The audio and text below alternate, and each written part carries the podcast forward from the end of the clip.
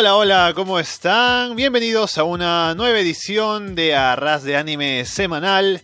Estamos Alessandro Leonardo y Alberto Cano listos para comentar lo que tenemos para esta temporada, que ya empezamos con el otoño, con los animes que hemos elegido ver para esta temporada, además continuando con las series que habíamos elegido para el verano. Así que tenemos un total de 7 series para comentar el día de hoy, con las 4 que empiezan y 3 que continúan del anterior, así que no sé cuánto durará el programa, espero que no demasiado, pero vamos a ver qué tal nos va. Vamos a hablar en orden de emisión de Beastars, Mugen no Yunin Immortal, No Guns Life, Doctor Stone, Fire Force, Kabukicho Sherlock y Vinland Saga. Así que vamos a ver cómo nos ha ido para los episodios debut, también para cómo avanzan las demás series. Alberto, ¿qué tal? ¿Qué tal, Ale? ¿Cómo están, chicos? Sí, ahora tenemos siete series que las cuales comentar con las de verano, que quedan las tres de verano y las cuatro de otoño con las cuales ya comenzamos en, estos, en esta semana. Ya, pues sí, bueno, este, esperamos que no se alargue tanto como bien lo dijiste, ¿no? Y comencemos. Sí, vamos ya, vamos ya. Y podemos, podríamos dejar alguna serie tal vez para por ahí en el camino, pero como todas se ponen interesantes, no da ganas de dejar ninguna, así que bueno, habrá que seguir aquí al pie del cañón. Y empecemos hablando de Beastars, que era una serie que me, parecía como. me generaba algunas dudas, sobre todo por el tema de la animación en computadora, ¿no? Y lo que podría llegar a ser, pero me ha gustado mucho, te diré el primer episodio. Me gustan mucho los temas que trabaja porque. No sé si has visto Zootopia, esa serie, esa película animada de, de Pixar. Claro, sí. Sí, sí, sí la vi. Del conejo y todo eso, que es un detective, sí. Que también es como con animales, ¿no? Y trabajan temas muy similares, que son el racismo por el mismo hecho de los animales, ¿no? El tema de los carnívoros y los herbívoros, que viven en paz, pero que hay esa idea de que los animales pueden ser agresivos y tienen el instinto y todo lo demás.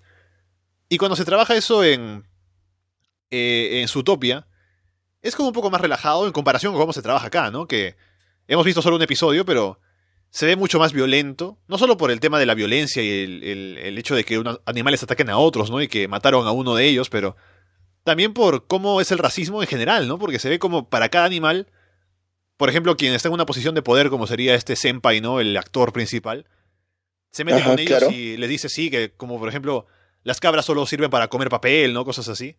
Y hay un racismo más marcado, ¿no? Sí, eh, si te das cuenta, ah, ahí, vemos una, gran diferencia de, de, como ya, le dijiste, ¿no? Entre los animales, los carnívoros y los herbívoros, o así, ¿no? Entre las bestias, más, más que todo.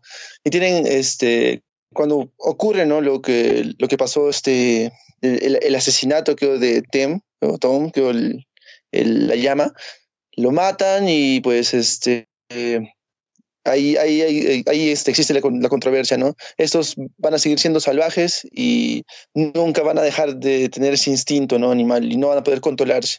Porque si te das cuenta, viven en una sociedad en la cual no este, supuestamente están controlados cada uno, este, cada uno, ¿no? Y pueden vivir en paz, pero por ese ataque, ¿no? Este, se crea o se genera esa, eh, esa ideología y ese, ese, digámoslo así, racismo, como, como bien lo dijiste, que separa, ¿no? Pues, ¿no? Entre, los animales. Y se ve claramente con Legosi, que es como el personaje principal, este lobo, ¿no? Que lo ven como alguien peligroso, pero en realidad es buena gente, ¿no? Pero tiene este estigma por ser de la raza que es. Pero está como ya decía este personaje que es eh, Luis Senpai, que es eh, un, un, venado, que es como el que está por encima de todos por el club de actuación y todo lo demás. Entonces es, es, el que se da las libertades de tratar a todo el mundo como le da la gana, ¿no? Incluso a Legosi lo lleva ahí, eh, lo tiene como su subordinado, ¿no? Así que interesante, me gustó esa presentación del primer personaje, aparte de verlo a él con siendo este tipo que es como marginado, pero que en el fondo es una buena persona y ver también en la parte final, ¿no? Como lo del instinto, pues también es algo que, que siendo él como es, como nos lo han presentado, que es, como digo, buena gente, puede ser que no lo pueda controlar. Mm, puede ser que no lo pueda controlar, ¿no? Sí, veremos cómo se van desarrollando los siguientes capítulos, porque es, sí está muy interesante. A mí particularmente sí me gustó esta serie, ya que si te das cuenta, vemos a, a, Legosi con una pasividad, una tranquilidad tal que los otros animales eh, mm, le tienen un poco de miedo, aunque él sea alguien tranquilo, ¿no? Y, aparte, ver ese hype a un inicio de, de, creo que de, niño o algo así, que tiene un conejito, o sea, resguarda a un conejo, es muy, muy chévere, ¿no? Y que al final nos muestren también ese, ese clip, pero ocurriendo algo interesante con, con ese instinto animal que tiene, ese de, de bestia, y de ahí este, ver y, y ver ese conejo, uh, Hal creo que se llama. Haru. Eh, y Haru, ¿no? Que por cierto me pareció un personaje muy interesante, ¿no? Como le hacen bullying solo porque... O sea, sí, no, es de... Pero... Sí, a ver, dime. Es que más o menos, este, eh, es porque no es de la, de la misma raza del otro conejo, es una, es una raza más, más pura, algo así, ¿no? Es, y algo así están intentando explicar en, la parte en la cual este, le tiran con el vale y le tiran, le tiran su comida. Porque había un conejo ahí, le dice, mi, mi, ah, raza es un poco más pura que la tuya, tú eres este como que pobre o de, o de clase baja, algo así, le dice, ¿no? Hmm. Supongo que ahí, hablamos de, de, de razas de animales, ¿no? Claro, y también por la propia envidia, parece, porque como ella es como, como muy linda, ¿no? Tal vez físicamente, si se puede considerar así a la coneja.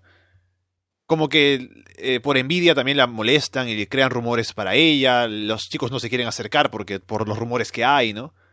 Entonces es como la que, la que es la más marginada de la escuela, ¿no? Como que la, que hemos visto que al menos no tiene ni amigos, ¿no? Porque Legocio al menos tiene su club de, de teatro y todo lo demás. Pero ella como que no se junta con nadie. Justamente esos dos personajes se encuentran al final y no creo que, o sea, no se la va a comer, me parece. Solo fue ese el instinto el que lo llevó a hacer eso de lanzarse sobre ella, pero me imagino que ahí quedará. Y a ver qué pasa con ellos dos, ¿no? Que es el encuentro de los marginados. Sí, yo creo que más que todo va a haber una unión entre ellos dos, ya que, como dicen, entre marginados se van a entender. Y bueno, ¿no? Este, veremos qué pasa en los siguientes episodios. Muy buen anime, la animación muy buena. Y creo que esta se emite en Netflix, ¿no? Sí, pero no la pasan todavía. Están, está pasando. Yo la he visto, o sea, la estamos viendo en medios alternativos porque Netflix no la va a sacar hasta que salga completa, al, terminar la temporada, como han hecho con Carol and Tuesday en, el, en la temporada pasada. En la temporada, claro. Sí, está bien. Porque este, yo este, la busqué en, los, en los portales que siempre miro y no, no la encontré. Tuve que buscar otros portales alternativos para verla. Sí, está un poco escondida también por esto mismo, ¿no? De que solo está en Japón y nadie le está traduciendo oficialmente porque Netflix tiene los derechos y no la va a sacar hasta después. Así que es un poco más complicado encontrarla que las demás. Sí, estamos viendo bien escondida por, por ese caso, gente. Y eh, solo lo último, me gusta mucho la banda sonora. Creo que por momentos es como que en silencio, pero a veces meten como que por ahí algunas tonadas de jazz, ¿no? Y también me gusta la, la cinematografía en general. Eh, me gusta el ritmo de la serie, así que me ha gustado bastante. Yo te digo, por el tema de no ser la animación clásica, tenía mis dudas, pero ha quedado bastante bien. A comparación de la animación que, teníamos, eh, eh, si te das cuenta, en Arifureta, de los monstruos, con un 3D así, tenemos a, esta que tiene un 3D más, como, ¿cómo podemos decir? Un mejorado, ¿no? Coherente. Un 3D más definido y coherente, ¿no? Como que tiene, o sea, todo está en un solo, pertenece a un solo plano. Sí, está muy, muy bien está animada. Sí, me encantó. Me encantó parte de la animación y todo eso. La trama también se ve que es muy interesante. Y veremos, ¿no? ¿Qué es lo que sucede en los siguientes capítulos? Sí, me enganchó, me gustó. Pasemos a hablar de Mugen no Junin Immortal o Blade of the Immortal, que es una serie que se está emitiendo en Amazon Prime, igual como es el caso de Vinland Saga. Y ya que estamos hablando de animación, me parece que también es una serie que está invirtiendo bastante en ese aspecto, creo que se, se ve muy bien. Aparte que mete todo el tema del gore, ¿no? De la sangre y la violencia. Que también tiene la advertencia al inicio, ¿no? De que es una, una serie que, a diferencia de otras, ¿no? Que se pueden emitir por ahí. Dice, advierte en cada episodio que es, es una serie solo para adultos, ¿no? Que trata temas adultos, tiene violencia y todo lo demás. Y. O sea, no me parece que haya sido violencia exagerada. Pero no se guarda las cosas, ¿no? Te muestra decapitaciones y todo lo demás, así que sí, pues la advertencia está bien puesta. Sí. Y vimos dos episodios, por cierto, porque eh, ahora se, lanzaron dos, y no como Vinland Saga que lanzó tres y luego hizo una pausa, sino que aquí sacan dos y continúa, así que tuvimos que ver dos episodios. Sí, eh, como ya lo dijiste, no es, no es tan sangrienta como, como, se, como bueno, se puede ver, no es tan sangrienta, es mesurada, sí, con la, con la clásica advertencia, como ya dijiste, que, que pone, ¿no? Este, Amazon Prime. Y está, me parece muy bien. Eh, aparte, si te das cuenta, a partir creo que del segundo capítulo que muestran el opening, mm, eh, me encantó el opening porque lo muestran tal y como es la serie, ¿no? Muestran eh, como que de, alguien que es un, un, vengador, algo más, este, eh, ¿cómo puede decir, no? Este, porque dice, o sea, las letras dicen que es una noche fría y oscura, una brisa levantada, las hojas secas, o sea, muestran a, este, a este espadachín, a este, a este Blade of, of Immortal, eh, como alguien que solamente busca, no busca venganza, no busca como que un poco de justicia, algo así, ¿no? Y es interesante ese, este Ronin, ¿no? Y me encantó. Ese, ese, opening es también como minimalista, ¿no? Que no tiene muchas imágenes, la música también es como que. Ajá, exacto. Como que atropellada, ¿no? Como difícil de, de tocar. Que también habla de la situación de, del personaje, ¿no? El hecho de que está como entre un mundo y el otro porque no puede morir. Y tiene que ser como un justiciero a la fuerza, ¿no? Porque tiene que. Como que pagar por sus pecados, ¿no? Para poder finalmente terminar con su vida, una cosa así. Sí, eh, eh, exacto. Como bien lo describes, así es el opening describe, describe al, al, protagonista, a este, a este Ronin, y pues muy interesante. Bien, vemos en el primer este, capítulo, eh, el cual eh, vemos una, eh, la primera parte que es la, historia de su vida, cómo matan a su, a su hermana y luego intentan matar a él y, y él no puede morir, ¿no? Y ahí los mata a todos y ahí es donde surge esta historia, ¿no? Del, del inmortal que mató a, a, a 100 personas, creo. Uh -huh. Y es, es, esa parte es interesante, ¿no? Porque desde ahí surge su, su, un poco su leyenda y su historia, ¿no? Y después, y después a raíz de eso, este, eh, vemos a, a, otro bando de, de espadachines que va y ataca, ¿no? A, a, a, a, esta, a, este, a esta familia, se puede decir, ¿no? No tengo el nombre de la, de, del pata, pero no. atacan y, y, y, matan al... Mata, es como el, el claro. líder de un doyo. El líder de un doyo de espadachines. Claro, van ellos como a demostrar que son más fuertes que él y van y lo matan. Claro, van y lo matan y, y se raptan, raptan a, a, a, a, su esposa y, se, y a su hija la dejan viva. Por alguna razón la dejan viva, ¿no? Mm, que me pareció algo raro que, que después la estén buscando para matarla, ¿no? O algo así. Bueno, era uno el que la buscaba, pero bueno, antes de entrar a eso, hay que decir, el grupo se llama el Ito Ryu, que son los espadachines que se ponen más fuertes, ¿no? Que están protegidos por el shogunato, una cosa así.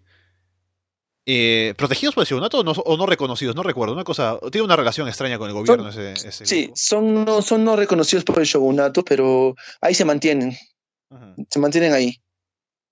Y entonces la cuestión con este grupo es que parece que el patrón de la serie va a ser que cada episodio matan como a uno o dos, ¿no? Porque en el primer episodio mataron a uno, este que justo te iba a decir que se llamaba Sabato Kuroi, que lo que hace no es buscar a la chica para matarla, bueno, no directamente, ¿no? Él le manda cartas de amor, ¿no? Ella también como que le responde solo para atraerlo y para poder matarlo, ¿no? Pero él como que uh -huh. se acerca a ella, le, le, como, que, como que tuviera un romance que quisiera tener con ella, ¿no? Pero al final es porque la quiere matar, porque para él el amor es así, ¿no? Una cosa, una cosa extraña, piensa el tipo, que es muy raro, ¿no? Que tiene la cabeza de dos mujeres cosidas en sus hombros, ¿no? Eh, y una de las mujeres es la mamá de la chica, entonces es muy Y la otra es su esposa, ¿no? Sí. Sí, esa, par esa parte es bien, bien, bien rara, ya que este, dice, ¿no? Él, él mismo dice que, que las, este, como que las diseca, algo así, las pone, este, las cosió porque siente un amor es, importante hacia ellas, ¿no? Y la trae con él, y, es más, este, con el hecho de también asesinarla, y supongo que, coserla dentro de su cuerpo, la, la trae, ¿no? Y, y, él, y él engaña diciendo pues que se va a asesinar una vez que, que, ella, que ella lo haga porque este, ese es el amor, ¿no? Ese es tan grande su amor que así, así lo siente él, ¿no? Y es claro, como dices, es bien bizarro esa parte, pero interesante. Sí. Y aparece pues Manji, que es el que decide ayudar a la chica, porque ella le dice que quiere esta venganza, ¿no? Entonces él acepta el trato Y que al final no es ningún trato ni nada, ¿no? Simplemente dice, bueno, la ayudo, la acompañaré, porque también pues es parte de su penitencia supuestamente. Así que él se encarga de matar a la, a la gente. Cuando pelea con este primero, lo primero que sucede cuando se enfrentan es que este le corta la pierna, ¿no? Se la corta así limpio, se la pierna sale volando. Pero luego, sí. como él es inmortal, eh, simplemente se levanta como puede y termina matándolo y luego la pierna se la pega de nuevo en el cuerpo. Y ahí aprendemos de, de su inmortalidad, ¿no? Y también un detalle que me pareció al menos curioso para estos dos primeros episodios es que en ambos se ve como él se ve superado por el otro, ¿no? Por los oponentes. Sobre todo en, en, el segundo episodio por el otro que ya lo tiene como metido en el lodo, ¿no? Que ya lo tiene como ahogado. Y si no fuera inmortal, habría muerto. O sea, habría perdido la pelea. Pero como es inmortal, pues se recupera y gana. Así que no da la impresión de ser como un gran espadachín en comparación con los otros de este grupo, pero porque es inmortal, pues regresa y les gana, ¿no? No sé si más adelante veremos una gran pelea de él, realmente demostrando que es fuerte, ¿no? Pero por ahora no lo hemos visto. Sí, por ahora no hemos visto. Hemos visto que en las tres peleas que he tenido, en las tres, las tres las ha perdido. Uh, en una le cortan la pierna, en, en la otra este, como que lo, lo atrapan, la y otra también, pecho, pero ya... De por la espalda también. Por la espalda. Y ya totalmente, sumamente perdido y eso de la inmortalidad que tiene, que ya lo contó, ¿no? Que son unos, unas larvas, unos bichitos que este, lo regeneran, ¿no? Y eso hace que eh, el, el, contrincante con, con, con, el cual está peleando este, eh, no se dé cuenta y piense que ya lo mató y que ya ganó, ¿no? Y que no se puede mover y este pues lo, los, lo, lo ataca después por la espalda y lo mata, ¿no? Y, y, si, si, te das cuenta, este, los tres se preguntan quién es este sujeto y, y, y, por qué este, y por qué está ahí, o sea, por qué, o sea, no, no saben quién es porque si ya prácticamente estaba muerto, ¿cómo, los, cómo llega a matarlos, no? O cómo llega a atacarlos, ¿no? Me gustó más el primer episodio que el segundo porque creo que desarrollaron un poco mejor a los personajes, ¿no? Porque nos presentan quiénes son y las motivaciones. El segundo fue más como... Es que ese es el problema que creo que puede tener la serie. Que sea como monstruo de la semana, ¿no? Tienen que matar a... Así como Power Rangers, ¿no? Matan a uno que aparece esa semana y se acabó. Pasamos a otro tema, ¿no? Hay una línea que los junta porque son todos parte de un grupo y tiene que eh, ir avanzando hacia llegar al líder. Pero siendo 24 episodios y siendo 30 oponentes, entonces me parece que va a ser así pero veremos si al menos se vuelve interesante, ¿no? El segundo episodio tuvo el encuentro con el pintor Sori, ¿no? Que, que pintaba con una espada, ¿no? Y, y, eso. Pero veremos qué hacen luego, ¿no? A partir de ahora. Lo que me gustó del segundo episodio, del final, es cuando se ve un poco más la relación de los dos, ¿no? De Manji con la chica, de que ahora ella también lo molesta a él porque hace que recuerde que se acuerde de su hermana, entonces también como para que no esté en paz, ¿no? Con, con la forma en la que, eh, en ese viaje que tienen. Así que bueno, eh, al menos veremos cómo crece esta relación entre los dos y si hay alguna buena pelea más adelante. Sí, esperemos que haya una buena pelea más adelante. Yo creo que sí, ya que tenemos este eso del shogunato y veremos cómo se desarrolla eso, ya que eh, este grupo de, de, de, de, forajidos que atacó mmm, poco a poco va disminuyendo, ¿no? Porque ya ya mataron a, a, dos y ahora no sé si el tercero lo, lo matan o lo dejan vivo, creo. Pero no, el sí tercero mataron, dice, pues no. Mataron, mataron a tres, porque había ese, ese pelado que estaba cuando en, en, la casa que va a atacar a la chica. No, no, el, el, el otro, el, el, que tenía la máscara de como de ya de claro de, de Kakashi algo así, ¿cómo Ajá. se llama este? Tiene, tiene su nombre. Ya, ah, no, sé. no, lo tenían. Ya, pero, él, pero yo creo que él, muere. No, porque le dice este, parece que no muere, porque son amigos, si te das cuenta, este, cuentan la historia, ¿no? Y al, al final se conocen los dos.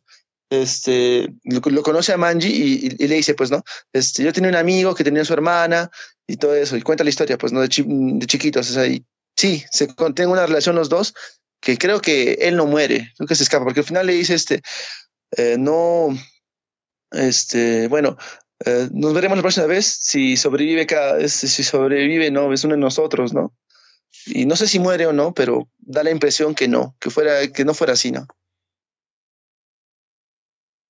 Pasemos a hablar de No Guns Life, que es una serie que uh, es un poco más compleja en su mundo, ¿no? Que ya nos mete en una ciudad, nos habla de un, un pasado que fue con una guerra y que luego de eso hubo una revolución industrial, más o menos, ¿no? Ahora Hay gente que tiene extensiones en el cuerpo para tener mejoras. Se llaman los. Eh, los Extended, que tienen estas cosas que. O sea, modificaciones en el cuerpo, ¿no? Hay una corporación que se llama la Corporación Beriuren, que es la que maneja básicamente la corporación más fuerte de, esa, de, no sé si de la, del país o, o, del mundo, ¿no? No sé. Pero está ahí metida en varios asuntos turbios. El personaje principal es Yuso, que es eh, un detective o alguien que ayuda a otros extended con problemas, ¿no? Que van a buscarlo, que es como un mil oficios, pero para investigaciones de este, este, de este tipo, con estos, este tipo de personas. Y lo vemos ahí. Eh, yo tenía la impresión, por la previa, ¿no? Y todo, que iba a tener un tono un poco más oscuro. Pero también meten bastante comedia, ¿no? En medio, sobre todo con Yuso ahí, con las caras que hace que me recuerda a Alphonse de, de Full Metal Alchemist por, ser por tener la cara de metal, ¿no? Pero... Sí, igualito. Ajá. Y me, estuvo, bien, estuvo bien la serie. Sí, estuvo bien la serie. Este, todas partes de, caricaturescas. Eh, si te das cuenta, siempre eh, cuando ve a, una chica o ve, o, ve este, pongámoslo así, algo, algo hecho, ¿no? Dentro de la, de la, historia o de la trama. Y ahí pues vemos esa, cara caricaturesca, que si la compras como Metal Alchemist. Y es, es, es, es lo único que, que, bueno, cambió la parte seria, ¿no? Que, teníamos de la, de la serie, pero este, aún así la, trama y la historia a mí me encantó, a mí me gustó, ya que vemos a estos extended, ¿no? Que, eh, que son varios que están formados. En el, en, el intro, en el, en el opening vemos, sí, mm, mm, o sea, algo algo ahí que nos, que, nos, que nos muestra este, lo, lo, sobre, lo lúgubre que puede ser este, vivir en un mundo así, ¿no? Con gente modificada. Y aparte que este Yusu Inui es alguien reconocido, ¿no? Que ayuda a la gente y es un detective que más que por el dinero lo hace por, por algún motivo en especial, ¿no? Y te das cuenta.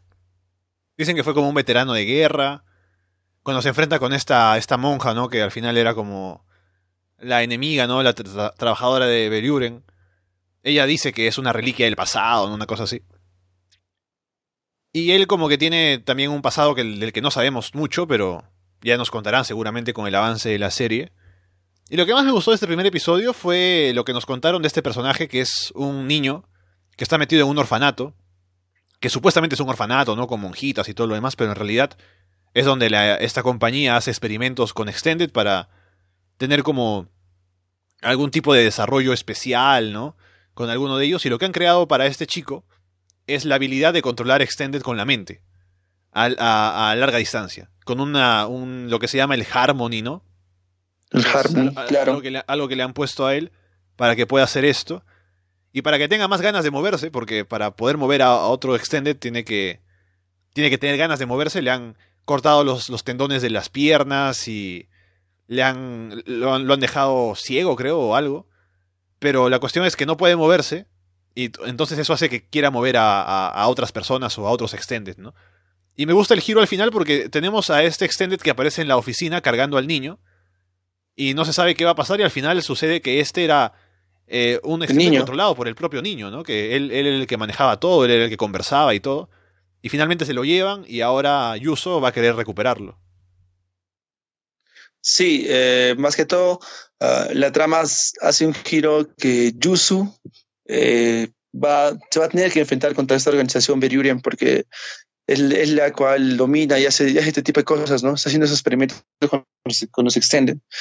Interesante, sí, eh, lo del niño, el poder controlar con, con la mente a, a estos y pues si te das cuenta al final ves que tiene algo integrado dentro de la, oreja, ¿no? Que va supuestamente va directamente hacia, el cerebro para que pueda controlar a estos. Interesante al final porque eh, él salva a, a Yusu de lo que puede, ser una muerte, ¿no? Pero ahí, ahí, ahí, cuenta toda la historia y ahí este, hace que Yusu tenga más ganas de poder este, ayudarlo, ¿no? en lo que quiere. Sí, y Yuso es un renegado, o sea, alguien que trabaja solo, ¿no? que es un poco... Pues no confía, no confía en la gente, pero seguramente ahora con este chico, ¿no? Según se ve también en el opening y los, pósters. Claro, es que... Va a tener... Es que básicamente... Sí, es que básicamente si te das cuenta, este... Sal es, es un extended, ¿no? Que básicamente ha sido modificado para sus habilidades y todo lo que quieras, pero no tiene, él, él, él mismo se da cuenta que no tiene recuerdos de su vida anterior, no sabe quién ha sido. Mientras que la gente lo recuerda por algo, pero él no sabe que, que, que él ha hecho eso o ha hecho algo, ¿no? No, no, no tiene recuerdos en sí. Bueno, entonces uh, es una serie que parece interesante. Todavía me parece que tiene que desarrollarse un poco más la trama para que nos metamos en, en, lo que realmente va a ser el objetivo de lo que quieren hacer, ¿no? Pero ya veremos cómo va. Me ha gustado, creo que tiene un buen ambiente y simplemente veremos qué puede presentar a partir de ahora, pues. Sí, esperemos desde los siguientes episodios cómo se va desarrollando. Hasta el momento lo que nos ha dejado, nos ha dejado algo interesante para analizar en, el último tramo del, capítulo, que sí, mm, este, a, mi particularidad me, gustó demasiado, pero vamos a ver cómo lo va desarrollando y va, va encontrando esa tropa dentro ¿no? de, de amigos que va a tener para poder entrar con esta organización Beriurem. Doctor Stone, teníamos ya la idea de que, o sea, ya habían ganado en la, en la Nación Científica los, las peleas del torneo, así que tenían la victoria asegurada. Lo que pasa es que hay un momento al inicio que es muy gracioso, que es cuando, cuando ya pues han, han clasificado Senku, Chrome y Ginro, ¿no? Y le preguntan, a, alguien dice por ahí, o creo que es el mismo Ginro que dice, sí, ahora Ruri se quiere casar seguramente con Chrome, así que vamos a dejarle ganar, ¿no? Y Ruri obviamente quiere, pero disimula, ¿no? Dice, no, no, que como quiera, ¿no? Porque es la sacerdotisa, no puede decir otra cosa, ¿no? Y Ginro se la cree y quiere ganar. Y al final, pues Senku es quien lo elimina con un truco, ¿no? Ahí atacándole con, así como una, como una palanca a las partes blandas. Y luego Chrome, sí. como Chrome no puede levantarse porque está inconsciente luego del esfuerzo y tal vez ya eh, como satisfecho por lo que ha conseguido, queda desmayado, no llega a pelear y Senku es quien gana, así que en teoría es el líder de la aldea y se casa con Ruri. Sí, eh, interesante este, esta parte que cuentas, muy graciosa, ya que vemos a un, a, un Ginro que básicamente se este, quería ganar, ¿no? Y un, este, un Chrome todo, todo débil, ya muerto, ¿no? Hace su último esfuerzo dándole esta máscara de calabaza a Senku y Senku lo utiliza como palanca, como ya dijiste, ¿no? Le coge las partes bajas y le gana. Y ahí es donde Chrome ya se siente satisfecho, ¿no? Y dice, no, pues ya cumplí mi labor, está salvo y ahora ahí queda. Y se desmaya y pues vemos a un, a un Senku ganador, ¿no? Que bueno, no le importa y lo único que hace en ese instante es pedir todo el saque, ¿no? Y le traen todo el saque y todo esto, y, y, estos que le traen el saque le dicen, no, pues, bueno, entonces ahora tenemos que festejar y tenemos que tomar 10 días, algo así, creo. Tenemos que festejar toda la noche, todo el día y tomar. Y Senku dice, no, bueno, entonces si esto es casarme o aceptar esto, este, casarme con la sacerdotisa, entonces me divorcio, ¿no? Y se lleva todo, todo el, todo el saque y se, y, se va hacia la, hacia donde están este, las cosas científicas y comienza, pues, ¿no? A, trabajar. Sí, y bueno, divorciado ahora Senku de Ruri. No, al final no hay nuevo líder de la aldea, ¿no? Bueno, al, menos en esta primera parte del episodio. Y con todo lo que han conseguido, llegan a hacer la medicina, por fin. O sea, combinan lo que les faltaba. Y hay una explicación amplia, ¿no? De, lo que sucede. Yo no anoté nada porque, pues, ya no estoy para estudiar eh, química a estas alturas, pero está todo bien explicado, ¿no? Como cómo hace todo, todo el proceso. Al final también como crea una, una especie de mecanismo para generar agua carbonatada. Y consigue generar la medicina de sulfa. Y con eso pues... Eh, eh, por cierto, hay un detalle, ¿no? Que con esto, cuando Gen está ahí, vigilando este mecanismo y se da cuenta de que esto sirve para el agua carbonatada, está ilusionado porque piensa que ya viene su gaseosa, ¿no? Al final Senku la usa para otra cosa, pero luego cuando se va, y dejan a Gen ahí cuidando el laboratorio, Gen se encuentra con que sí le dejó una Coca-Cola, ¿no? Así que es un bonito detalle también para, para el bueno de Gen. Sí, si te das cuenta, ahí es donde ya Gen se siente parte del grupo, ¿no? Ya no es parte del grupo de, de su casa, ¿no? Ya se siente más con Senku porque ve todo lo que ha logrado, ve más su conveniencia ahí y aparte su, su gaseosa, ¿no? Lo que más prefiere en este mundo. Vemos, este, veremos qué, qué, es lo que pasa en el siguiente capítulo, ¿no? Con eso de su casa, porque este, supongo que Gen tendrá algo que decir, porque no está, no está ahí por nada, ¿no? Fuera de la, fuera de la gaseosa. Porque su caja no la habrá soltado así de por así también.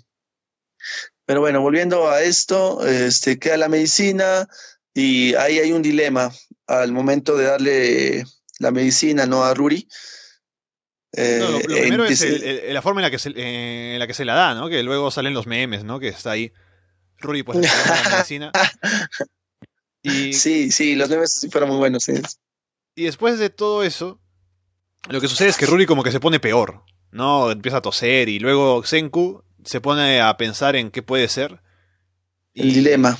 Y lo que piensa es que si es tuberculosis, pues no tiene cura, ¿no? O no podrían ellos crear una cura para la tuberculosis.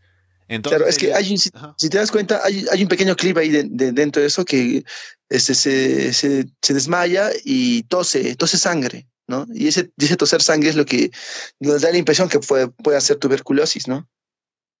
Uh -huh. Pero luego cuando van ahí, y aparte cuando llegan ahí a ver cómo está Ruri cuando le dicen que se ha puesto peor, van y, y al verla así peor, el líder de la aldea, el padre de Ruri de Kohaku, como que lo agarra a Senku del cuello, ¿no? Le dice que le has hecho a mi hija, desgraciado, ¿no? Pero al final, Senku se da cuenta de que esto es parte del proceso de mejora y se da cuenta de que al final se va a curar, porque no es tuberculosis y no es neumonía. Así que lo que han creado precisamente ataca la neumonía y va a hacer que Ruri se pueda curar. Y explica también que el hecho de que haya sobrevivido hasta ahora es porque Kohaku le ayudaba con ese agua que le traía, ¿no? El agua termal, que también le ayudaba con esto sin que, sin que supieran, ¿no? Así, por suerte es que lo consiguieron. Y finalmente con esta medicina, pues al final Ruri se cura.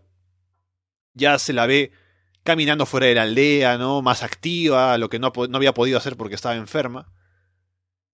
Y ahora curada, pues eh, se ve como el líder de la aldea tiene esta, esta gratitud tan grande hacia Senku y al final lo declara líder de la aldea, ¿no? Sí, lo declara líder de la aldea. Eh, ya acepta un poco más la, la, ciencia porque ya, pues si te das cuenta, habla con eh, Kohaku y Kohaku le dice, papá, este, esto no es la magia que tú conoces, la magia falsa, la, la, la falsedad de todo eso. Esto es ciencia, ¿no? Y su papá cree también ya, con lo, ver a Ruri ahí curada, cree más en esto, ¿no? Tanto así que lo nombra a Senku como el líder, ¿no? De esa, y, y, es algo curioso porque al final dice el, eh, dice el apellido, ¿no? De Senku, porque es el nombre de la, de, de la aldea. Sí. Básicamente, ¿no? Entonces, recién le ponen yeah. el nombre a la aldea por el apellido de Senku, a petición de Ruri. Y ahora que Ruri está curada, ya me imagino que el episodio que viene esta semana va a ser de explicación, ¿no? De que por fin nos cuenten cómo es que Ruri sabe, ¿no? Luego de, de tanto tiempo, o sea, de, del tiempo que hay entre la, civiliz la, civilización anterior y esta, cómo es que sabe que existen apellidos, cómo se sabe las historias, cómo sabe además que Senku tenía ese apellido, solo con verlo. Así que hay mucho que explicar y ya nos dirán cómo, ¿no? A ver si tiene sentido al final. Sí, yo creo que tiene que ver, puede ser con la familia de Senku, ¿no? Con su mamá o su papá o algo, ¿no? Que haya pasado ahí. No sabemos, pero espero que nos cuenten y nos resuelvan ese dilema. Otra cosa importante en este capítulo ha sido este, lo que dijo Senku, ¿no? ¿Cómo han podido sobrevivir tanto tiempo sin una medicina o sin algo que les pueda curar, ¿no? También, o sea, ¿cómo han podido desarrollar tanto y, y vivir hasta hasta, hasta ser viejos, ¿no? Es una edad ya adulta sin conocer alguna medicina o algún medicamento, ¿no? Eso también es muy importante recalcar. Bueno, yo me imagino que esta semana tendremos respuestas a, a esas preguntas, así que el hecho de que Ruri esté curada ahora hace que se corte toda esta trama que teníamos, porque todo lo que estábamos haciendo hasta este momento era buscar la cura para Ruri, ¿no? Y una vez que la tenemos, pues ahora con Senku líder de la aldea, seguramente nos instalará algún otro programa ahora, alguna otra historia. Y yo me imagino que será con su casa, de regresando, apareciendo por ahí. Y veremos hacia qué punta, ¿no? Porque como digo, ahora el objetivo hace muchos episodios era Ruri y la medicina. Y ahora que eso está cumplido, pues tendremos que ver hacia dónde apunta a partir de ahora. Sí, yo creo que a partir de ahora vamos a ver que ya su casa y veremos ¿no? qué es lo que Gen le tiene que decir este, a, Senku, ¿no? Fuera de, recibir su gaseosa y ayudarlos, qué es lo que, qué es lo que vino, ¿no? Más que todo, ¿no? Veremos cuál es, cuál es la trama ahora, la pequeña trama que nos, eh, que nos tienen, ¿no? Para, para estos capítulos que vienen. Hablemos de Fire Force. Luego de dos semanas de pausa, regresa la serie. Y tenemos la reconstrucción de esta, este pueblo, ¿no? De ahora mismo no recuerdo el nombre, pero. Este, donde es la jurisdicción de la Brigada 7. Y la Brigada 8 que están ahí, pues deciden colaborar con la reconstrucción y con eso se ganan el. un poco el aprecio, ¿no? La confianza del, del pueblo y del propio capitán, Benimaru, que como vemos, es un poco reservado con sus creencias, ¿no? Con los forasteros, pero con, viéndolos ayudar, pues, un poco como que se convence de que pueden ser buenas personas.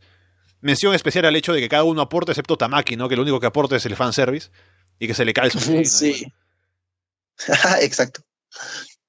Y después, eh, lo importante de este episodio, uno de los puntos más importantes, es la conversación que hay entre Benimaru y, el, y Conro, que es su teniente, que son buenos amigos ellos desde hace mucho tiempo, cuentan luego la historia, ¿no? En la parte final del episodio cómo es que es su relación. Pero se ve como él, Conro, era... Según Benimaru, él debería, debería haber sido el capitán, ¿no? Pero Conro le dice que no, que él es el capitán, el, merecido capitán. Se ve que tiene quemaduras en el cuerpo. Más que quemaduras, es como heridas, ¿no? Eso luego explican que es porque ha utilizado su, su poder más de lo, de lo que podría haber aguantado.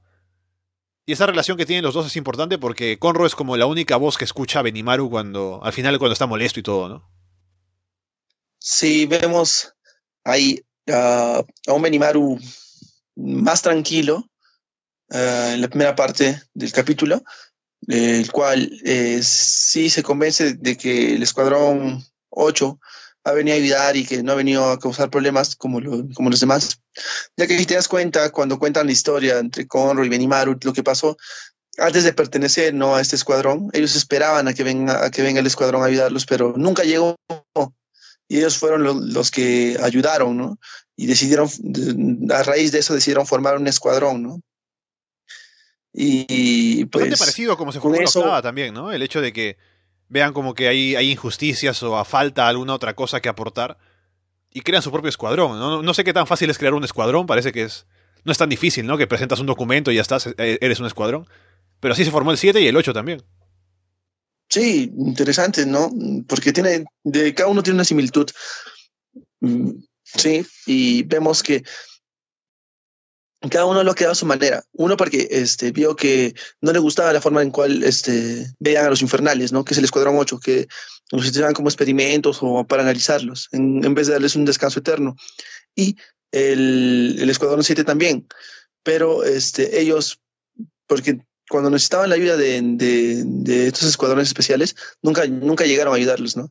Y aparte ellos este, no confían en ellos, ¿no? También creo que es eso de, de la investigación también ellos lo tienen de hecho, este, en la mira, por eso al Escuadrón 8 no, no, les dejaron entrar así de fácil, ¿no?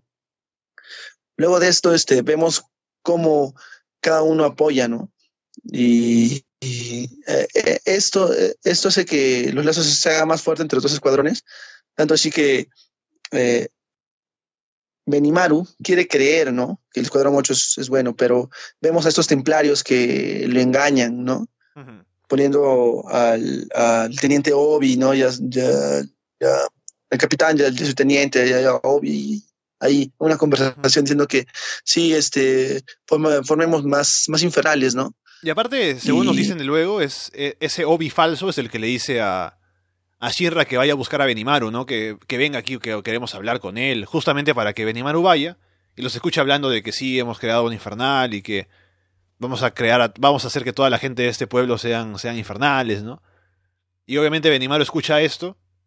Y yo creo que lo que más le duele, o sea, porque obviamente el hecho de, pensar que esta, esta, gente viene aquí a molestar a, su pueblo, ¿no? Que es un pueblo que con el que él es muy cercano, según se ha visto, ¿no? Que se preocupa mucho por ellos y todo.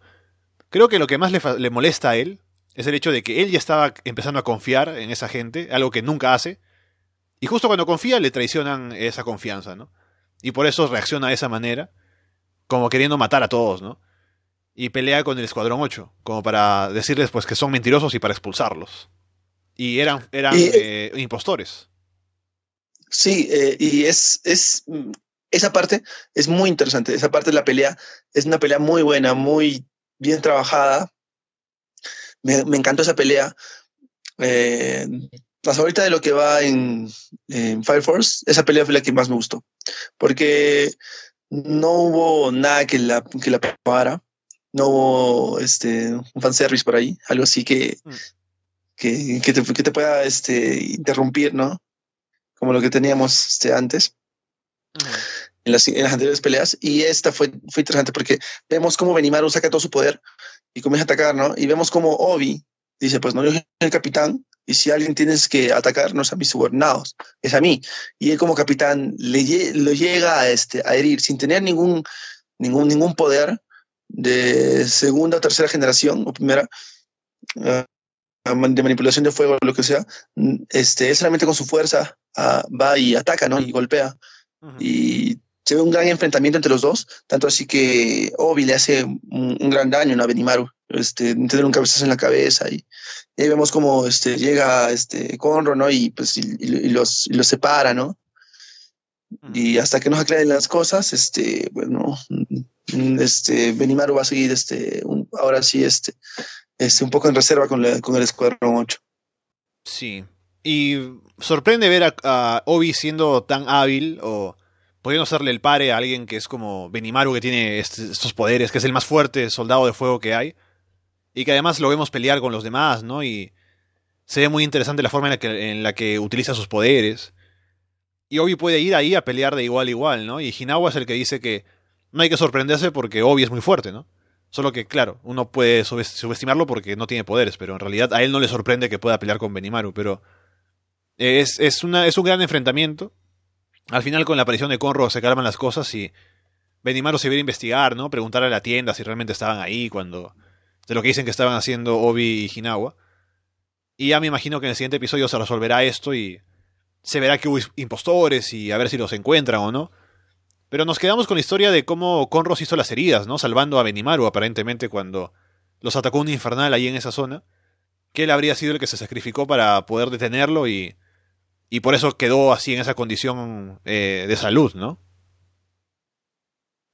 Sí, es infernal, es muy fuerte, por lo visto. Si te das cuenta, no es un infernal del cual hemos visto ni del que tenía conciencia, ni los otros este, que solamente estaban sentados ahí esperando su muerte.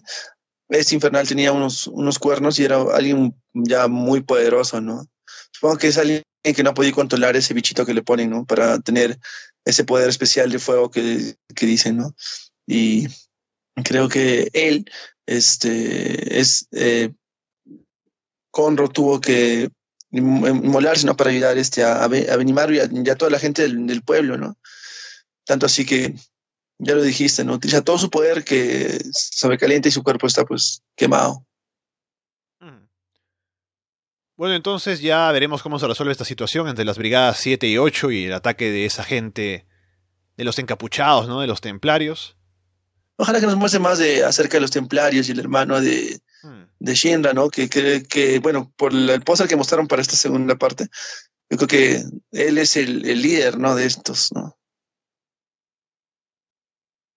Hablemos de Kabukicho Sherlock, que fue un episodio interesante, me parece. Ah, es eh, como... Eh, eh, en, sí, en sí, ¿qué te pareció la serie? O sea, ¿cómo la viste? Me parece que tiene potencial. Creo que tiene algunas buenas ideas. la comedia me parece que funcionó por momentos, ¿no? Me gusta la... O sea... me gustó la parte final con la deducción de Sherlock, ¿no? Porque eso creo que es el, fuerte de, de él como personaje. El tema de ser un gran investigador y ser muy inteligente, así que puede eh, asociar las pistas que encuentra, ¿no? Y sacar una respuesta antes que los demás. Eso me pareció que estuvo bien, creo que, fue lo mejor del episodio. Después hay temas de comedia que a veces no, no pegan del todo, o, no sé, es un poco extraña la serie por momentos, en algunos aspectos. Tiene personajes que son como que, como el mismo Sherlock, ¿no? Y por los nombres, ¿no? De Watson y todo, es como, busca ciertos personajes occidentales, también en diseño y todo, pero al final la ciudad es japonesa, también hay personajes japoneses. Así que como te digo, es un poco extraño. No digo que sea mala serie, me pareció que estuvo bien el episodio. Pero quiero ver más, a ver qué puede hacer, porque con este primer episodio siendo como una presentación de los personajes, vimos como que poco y habrá que ver hacia dónde apunta después. Sí, eh, ver a tantos personajes ahí como detectives dentro de, digamos, no, no pongámoslo un burdel, creo, ¿no? De, de, de personas este, del otro género, gays, creo. Y, eh, verlas ahí, mis cuidados ahí dentro y que ahí dentro sea su base y en la cual ellos luchen por, eh, por descubrir eh, un, un, asesinato, un crimen o saber quién es tal persona eh, o quién hizo, quién hizo el asesinato, quién ocurrió el asesinato y quien la descubra gana un, un, una fuerte suma de dinero. Es muy... Es, es, esa parte es interesante, ¿no? Muy interesante. El contexto en cual este, la ponen es nuevo, ¿no? O sea, ver en una ciudad de Japón, que, que todo va, va transcurriendo en una ciudad de Japón, que es, digamos, no la más problemática, algo así, ¿no? Eh, ver a esos detectives hacer cada uno su, parte, sí, pero me cuido con los bordeles, me cuido con, con todo, con todo eso, eso que hay, ¿no? En Japón, y supongo que en toda parte del mundo, pero más, más en Japón, más fuerte los, porque también vemos este, los yakuza y todos ellos, esas bandas, esos grupos, este, estando también en, inscritos en todo, ese, en, en, todo ese tipo de cosas. Vemos también algo jocoso ahí. Mm, no, sí me parece un poco gracioso en, en, pequeñas partes, pero no en todo, ¿no? Pero vamos a ver cómo, cómo va desarrollándose esto. Nos han, nos han mostrado los personajes. No sé si falten, pero de todas maneras este, ya tenemos como que los principales, que son este, Sherlock Holmes y John Watson. Watson. Uh -huh. y, y, el, y, el, chico que está con, con Sherlock también, que no, no, recuerdo el nombre. Creo que no lo dijeron. Parece bueno, al final. No, no, recuerdo, pero sí, es el que le robó la, la, billetera también a Watson y luego se la devuelve. Sí, eh, él, él, él, también es que como que va a ser uno de los principales ahí dentro. Vamos a ver cómo, cómo, cómo se desarrolla la, la, la trama de esto y pues no, esperemos que, que sea algo bueno, ¿no? Y también eh, hay como, tiene partes fuertes, ¿no? Como cuando se describe la escena del crimen y se, y se dice que la chica le cortaron los genitales para hacerle esa sangre que, con la que adorna eh, eh, la escena del crimen, ¿no? Con las alas, así que también tiene como su parte, su parte fuerte, pero en general me parece que todavía no ha mostrado todo su potencial, ¿no? Sherlock, para cuando hace la deducción, usa como es, este tipo de, de, presentación que es un rakugo. Ah, rakugo. Es, este, este, este, como es como un, un, recital de una sola persona que cuenta una historia. Y Sherlock hace, es un recital japonés, ¿no? O sea, a pesar de que digo que hay personajes como que occidentales, ¿no? Y un poco por los nombres y demás. Es totalmente japonés esto, la forma en la que relata la deducción. Y fuera de eso, pues habrá que ver qué más puede aportar la serie, ¿no? Al final termina con Sherlock atropellado por Watson y en el hospital, o no en el hospital, pero sí lastimado, ¿no? En cama. Y ahora, pues, si Watson se va a quedar ahí, habrá que ver cómo crece esa relación, ¿no? Porque Sherlock se muestra como que indiferente, no le interesan las cosas, ¿no? Uh, y a ver qué más puede hacer como personaje. Sí, él es un poco más centrado en, en investigar y en descubrir, ¿no? El crimen, quién fue el que organizó el crimen o quién lo hizo, ¿no? Está más centrado en eso que no le importa el resto. Si te das cuenta, en la parte del bar tampoco le importaba que las chicas vinieran hacia él, ¿no? Uh -huh. Y no importaba que le sirvieran un vaso de agua, la gaseosa, y él se pusiera lo que, lo que tenía que ponerse. Y bueno, no, no le importaba el solo, cosas solo, y lo único que quería es investigar y encontrar y resolver el caso, ¿no? En ese, en ese rato. Bueno, esperemos que nos muestren un poco más. Y, yo creo que va a tener, va, va a seguir teniendo ese, eso de, de, jocoso o chistoso en cuanto a ese burdel de, de gente gay. Y este, eh, que, porque el cual ahí viven, ahí viven todos los, los detectives, ¿no? Y supongo que es para, para ocultar, ¿no? Este, su, bueno, ocultar una base o tener una base ahí, ¿no? Bien oculta dentro de todo eso. Uh -huh. Pero bueno, veremos cómo, cómo se desarrolla en los siguientes sí. capítulos y vemos y algo más de esto, ¿no? Creo que nos han dado un objetivo, ¿no? Que es Jack el Destripador, que es el asesino en serie que este era un imitador de, de lo que hacía él. Así que se supone, me imagino, que la historia ahora con la serie será que Sherlock estará buscando atrapar al verdadero Jack el Destripador, ¿no? Sí, esa es la...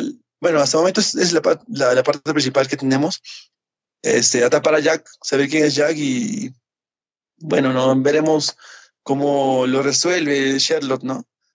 Eh, y, con los otros este, detectives, no tengo los nombres, pero bueno, ¿no? también son importantes dentro de todo esto. Vamos ahora con la última serie que es Vinland Saga, que ha sido un episodio algo lento, en el sentido de que no pasó demasiado, pero me parece que fue importante, porque hemos visto en los últimos episodios algo más de la vida de Askelat, mostrándolo a veces como que muy... como que en un lugar muy elevado, ¿no? Como alguien que busca justicia para su pueblo, como quien quiere venganza por lo que hicieron con su madre, alguien que dicen que es de un pasado más o menos de la nobleza, ¿no? O al menos que desciende de héroes. Y ahora, en este episodio, hemos visto nuevamente a Laskerat, que es el líder de una banda de criminales, ¿no? Porque se van a una aldea, matan a toda la gente que está ahí porque necesitan las provisiones ahora en, pleno invierno. Y pues asesinan a la gente sin, sin pensarlo dos veces, ¿no? Porque es, un tema práctico el, hecho de que la comida no va a alcanzar. Así que hemos visto una, una escena bastante cruda, ¿no? Con Askelat y sus hombres. Sí, eh, no sé, no me, no llego a entender esa parte, ya que supongo que el pueblo que atacan también es un pueblo galés, ¿no? Pueblo de Gales, ¿no? Y porque ellos odian a los, a, los vikingos, ¿no? A los nórdicos los odian a los, a, los daneses y eh, vemos a Ascalon atacando este pueblo, ¿no? Supongo que es un pueblo que no, que no tiene tanta relevancia, ¿no? En la historia de Gales, pero de todas maneras, este, es un pueblo galés que vemos que Askelat ataca, ¿no? Y Askelat se siente más del lado galés que del lado danés. y eso me causa un poco de confusión. Luego de eso, vemos otra vuelta lo que es este, la religión, muestra, en este episodio muestra más la religión, si te das cuenta, más afianzados a las creencias de Jesucristo, a las creencias de... Mm, mira, porque a un inicio, si te das cuenta, vemos a ese sacerdote que está con Canute, hablar con, con, con esos dos subordinados de, de Askelat, y estos pues le hablan acerca del amor, ¿no? Vuelven a tocar el tema del amor. Y, y aparte, estos dos le cuentan acerca de, de ese guerrero, ¿no? Que es este... Tors. Eh, Tors, que es Thors, y, pues, y, dicen, pues este no utilizaba, tenía una, espada, pero no la utilizaba. Peleaba con otro tipo de clase. Peleó y no mató a nadie cuando se enfrentó a todos, ¿no? Y dijo que el verdadero héroe no necesita armas.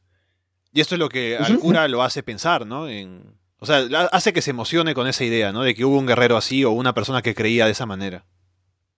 Sí, y, le agrada y se vuelve un poco más este, loco para, por saber un poco más de Thors y dice, no, pues un guerrero, solamente ha, habido un guerrero que no ha atacado y ha, peleado sin armas, ¿no? Y, se sorprende, ¿no? Él mismo se sorprende, ¿no? Y luego vemos este, otra perspectiva la cual es la familia. La familia eh, de esta, eh, una familia de, de, esta aldea, eh, vemos, ¿no? Cómo rezan a Dios, cómo creen en Dios, cómo es su fe y el temor de no querer ir al infierno, ¿no? De, de que si haces las cosas mal te vas a ir al infierno, ¿no? Eso es lo que antes de que antes tenían esa creencia muy fuerte, muy arraigada, ¿no? Por todo lo malo que hagas te vas al infierno, ¿no? Y, creían todo eso. Por eso vemos a esta chica también que, roba este anillo y sí. siente que vaya al infierno sí o sí. Que me parece genial como... Esto que hace Vina Saga muy bien, ¿no? Eh, hemos visto ya antes, por ejemplo, con el tema de la esclavitud y la relación entre Thorfinn y esta esclava del pueblo en el que Askeladd y su gente tienen como un refugio. Como de un tema que es como más grande, se presenta a través de personajes pequeños, ¿no? Y en este caso con esta chica que se llamaba Anne, que tiene todo este tema de el rezo y el, miedo al pecado y el querer eh, lucir bien ante Dios, ¿no?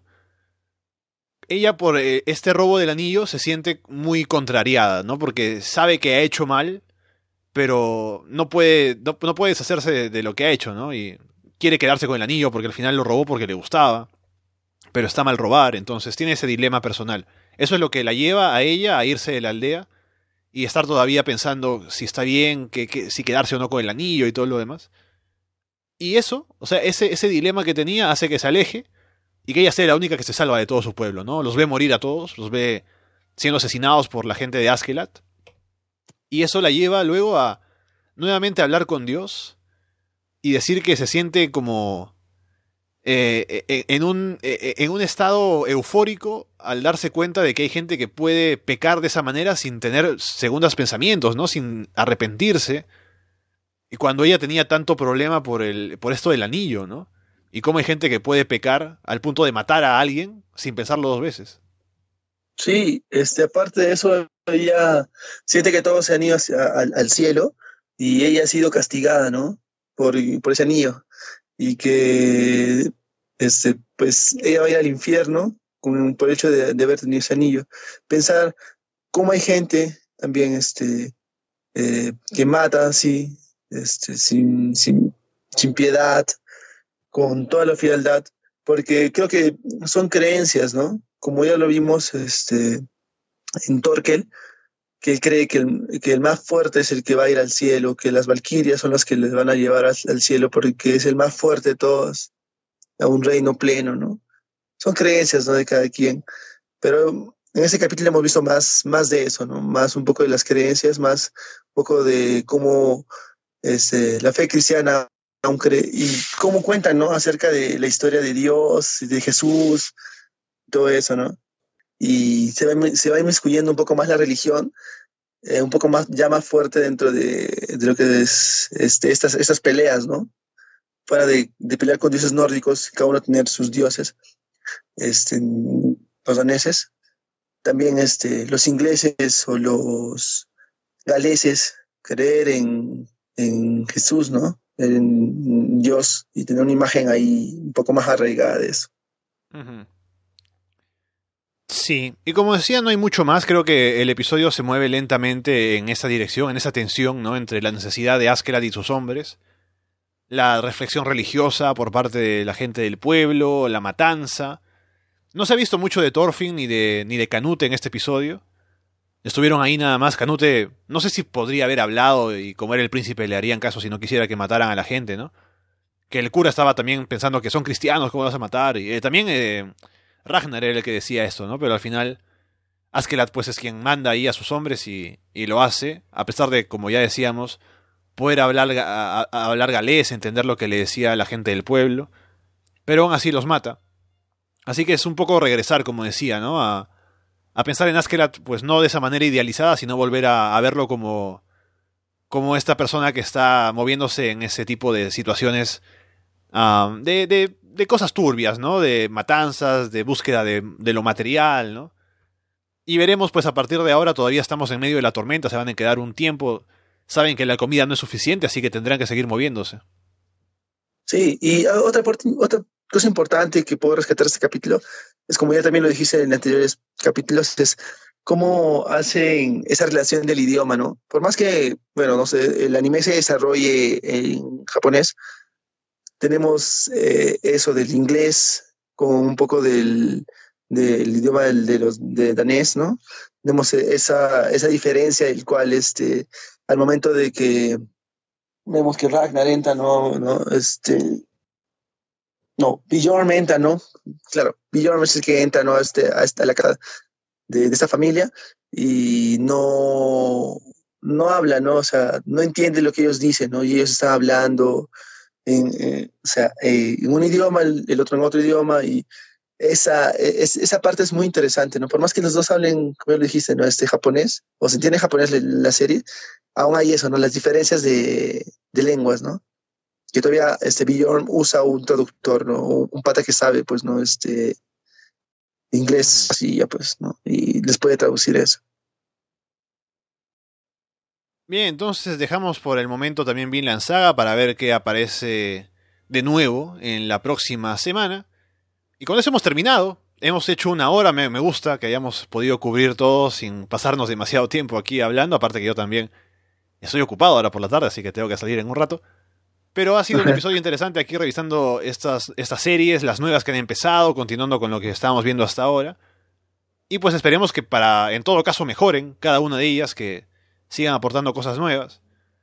Y aparte de eso, ya que estamos con tanto que ver, ¿has visto tal vez algo más o, ya fue suficiente? Uh, no, este, eh, no vi nada más, pero sí estuve este, viendo y en la página oficial de Doctor Stone eh, dieron a conocer que va a tener una segunda temporada ya Doctor Stone. Ya mostraron una imagen promocional y este veremos, ¿no? ¿Cuál será el nuevo arco? Y de, qué se podría tratar, ¿no? Pero sí va a haber una segunda temporada ya de Doctor Stone, ya confirmada. Yo lo que he visto, bueno, ya empezó la cuarta temporada de My Hero Academia, que el primer episodio fue como medio relleno, ¿no? recordando algunas cosas de, lo que se ha visto hasta ahora en las otras temporadas. También la segunda temporada de Boku Ben, ¿no? Que es, es una serie de comedia medio echi, ¿no? Que también está buena, así que por ahí también lo recomiendo. Y en Boruto, ya el episodio de esta semana, de la semana pasada, terminó con Boruto y Sasuke viajando al pasado. Así que ya están ahí. Y por eso, si quieren un poco de nostalgia, creo que podrían ver Boruto esta semana. Oh, interesante. Y bueno, ¿no? Este, sí, a mí me agradaría ver eso de, de Boruto con Naruto. ¿En qué, ¿En qué punto de la historia se encuentra, no? Y dicen que también ¿no? el Jiraiya puede ser capaz que lo, que lo entiende, ¿no?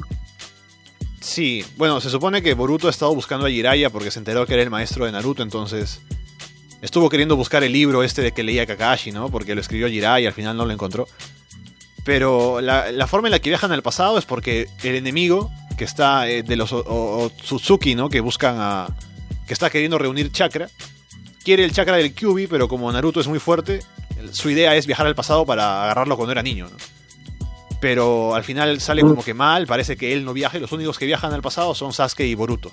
Y por eso están ahí en la aldea, todavía cuando Naruto era niño, ¿no? Más, o menos en la edad de Boruto, ¿no? Cuando todavía...